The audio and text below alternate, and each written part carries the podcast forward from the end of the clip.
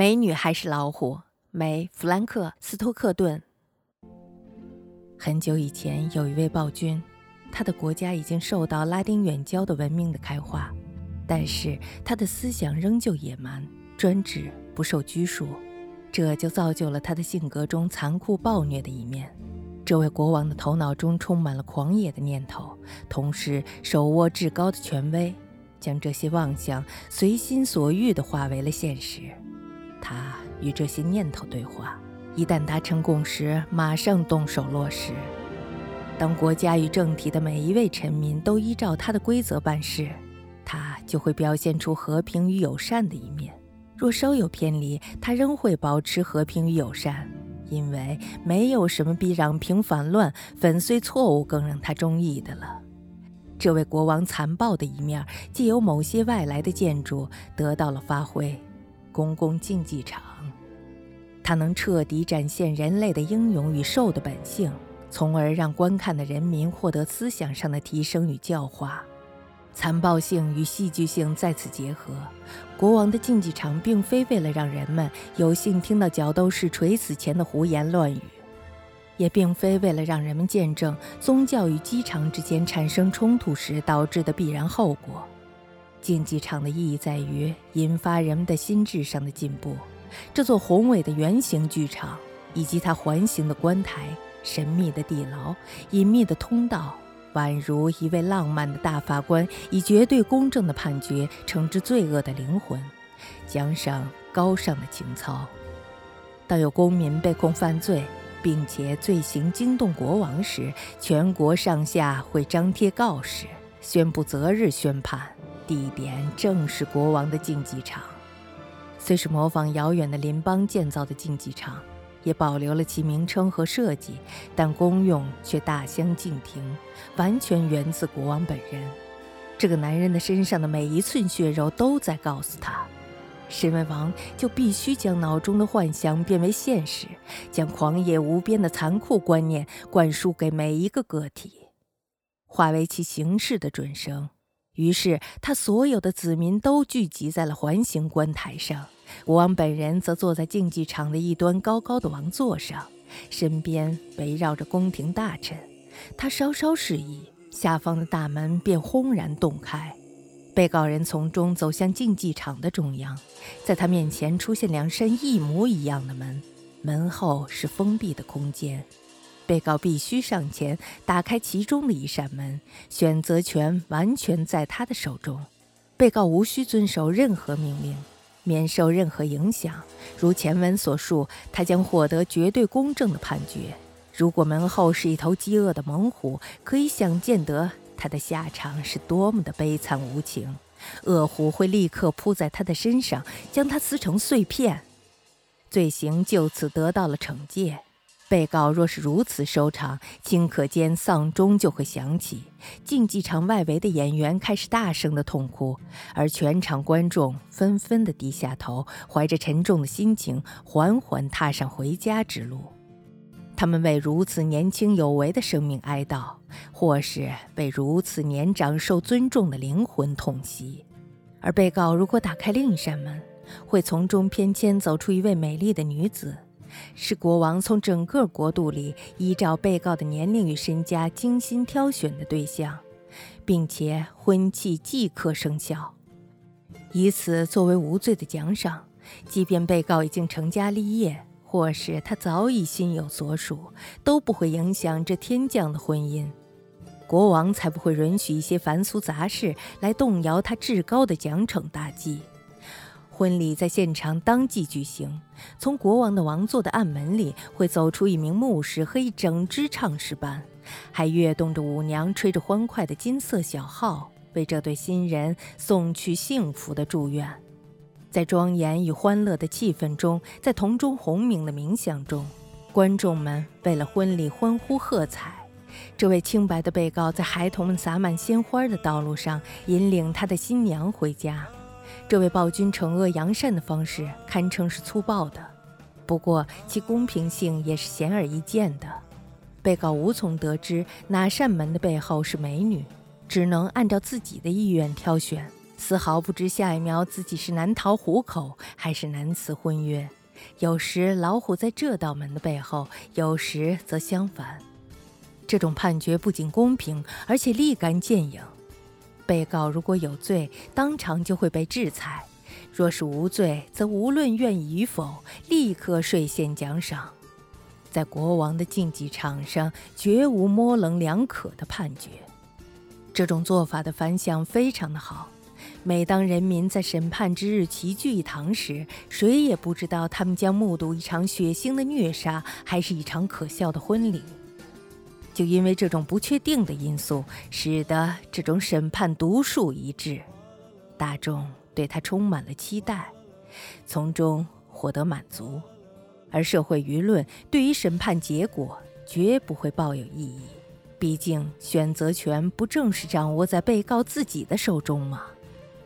暴君国王有一个女儿，这个女儿与他最瑰丽的想象一模一样，也和他一样拥有热忱跋扈的性格。不难想象，国王视公主为掌上明珠，他对她倾注的爱超越一切。宫廷中有一位出身名门，但是却地位低下的年轻人，勇敢地爱上了公主。公主对这位浪漫且传统的情人也十分的满意。因为整个王国上下再也没有谁比他更英俊潇洒了，公主也不可救药地爱上了他，骨子里的粗暴性格让这份爱格外的温暖坚定。两个人厮守了好几个月，直到某一天，国王意外地发现了这段热恋，他毫不迟疑地将年轻人投入了大牢，并且决定择日宣判。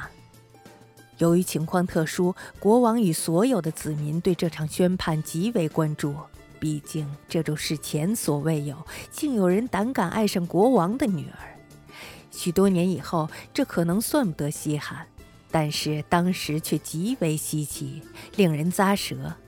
这场审判专门搜寻了王国中最凶残的野兽，只有最可怕的怪物才配得上这一天的竞技场。同时，也以挑剔的眼光寻找了最美丽的姑娘。万一命运眷顾，年轻人得以逃脱一死，也能够由此获得最般配的新娘。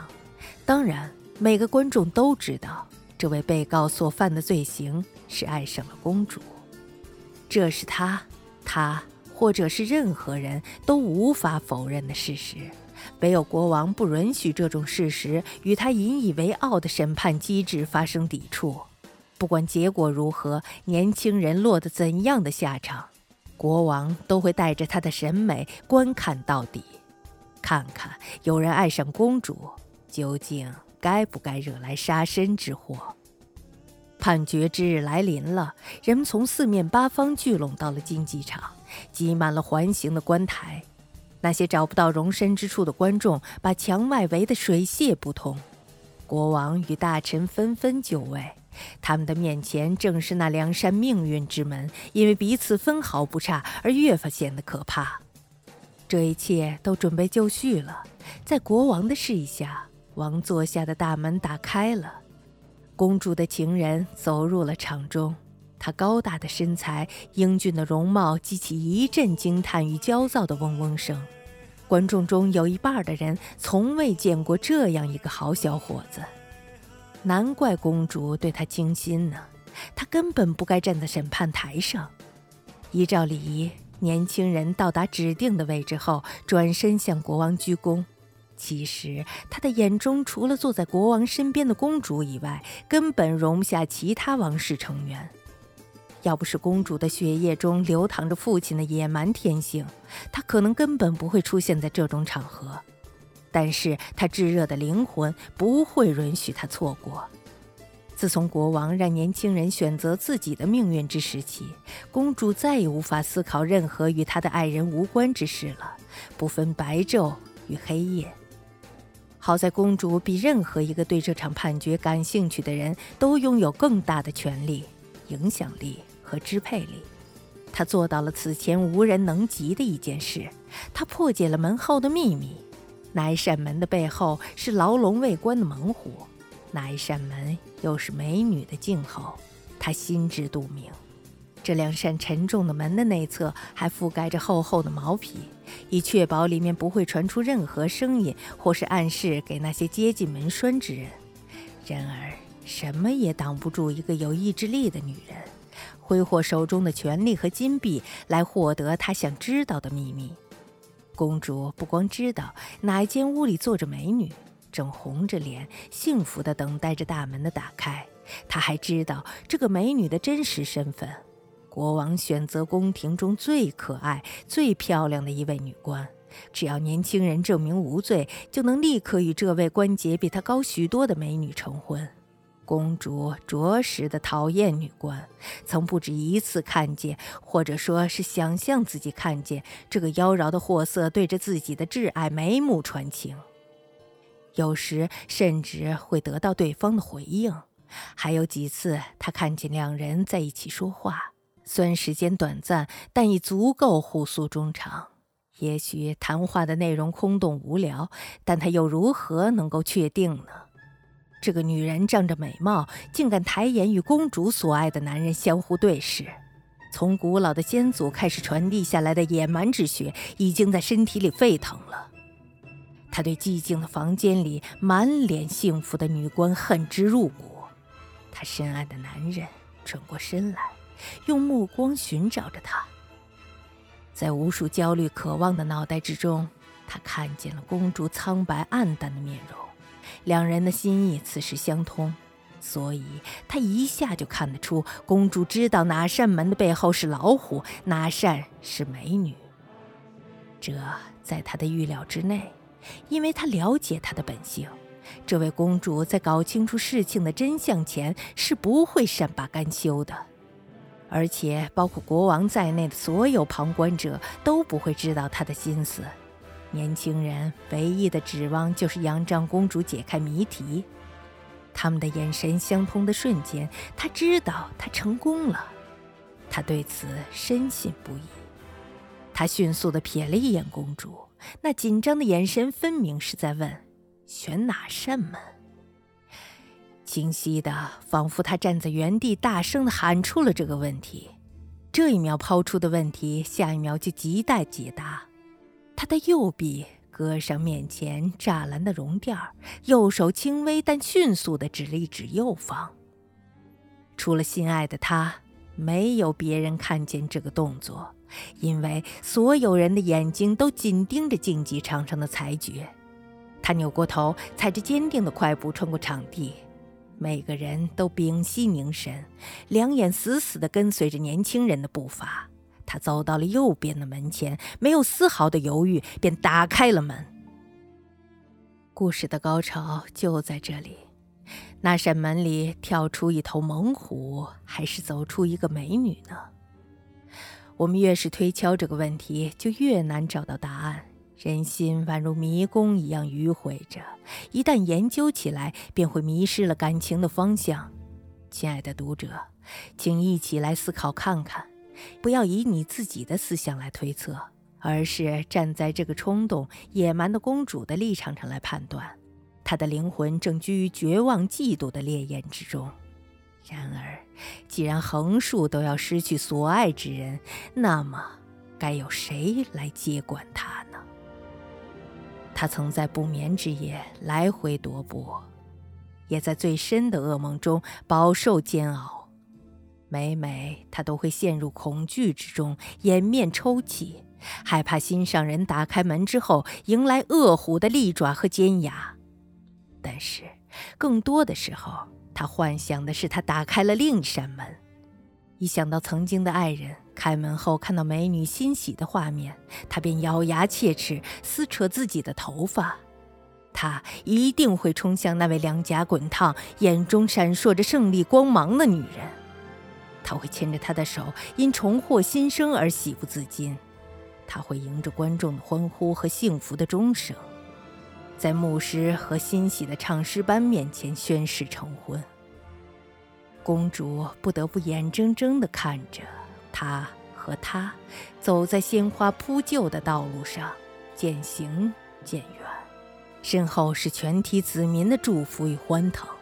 公主的灵魂将饱受痛苦的煎熬，将发出绝望的尖叫，但必然被现场的欢呼声洗刷得一干二净。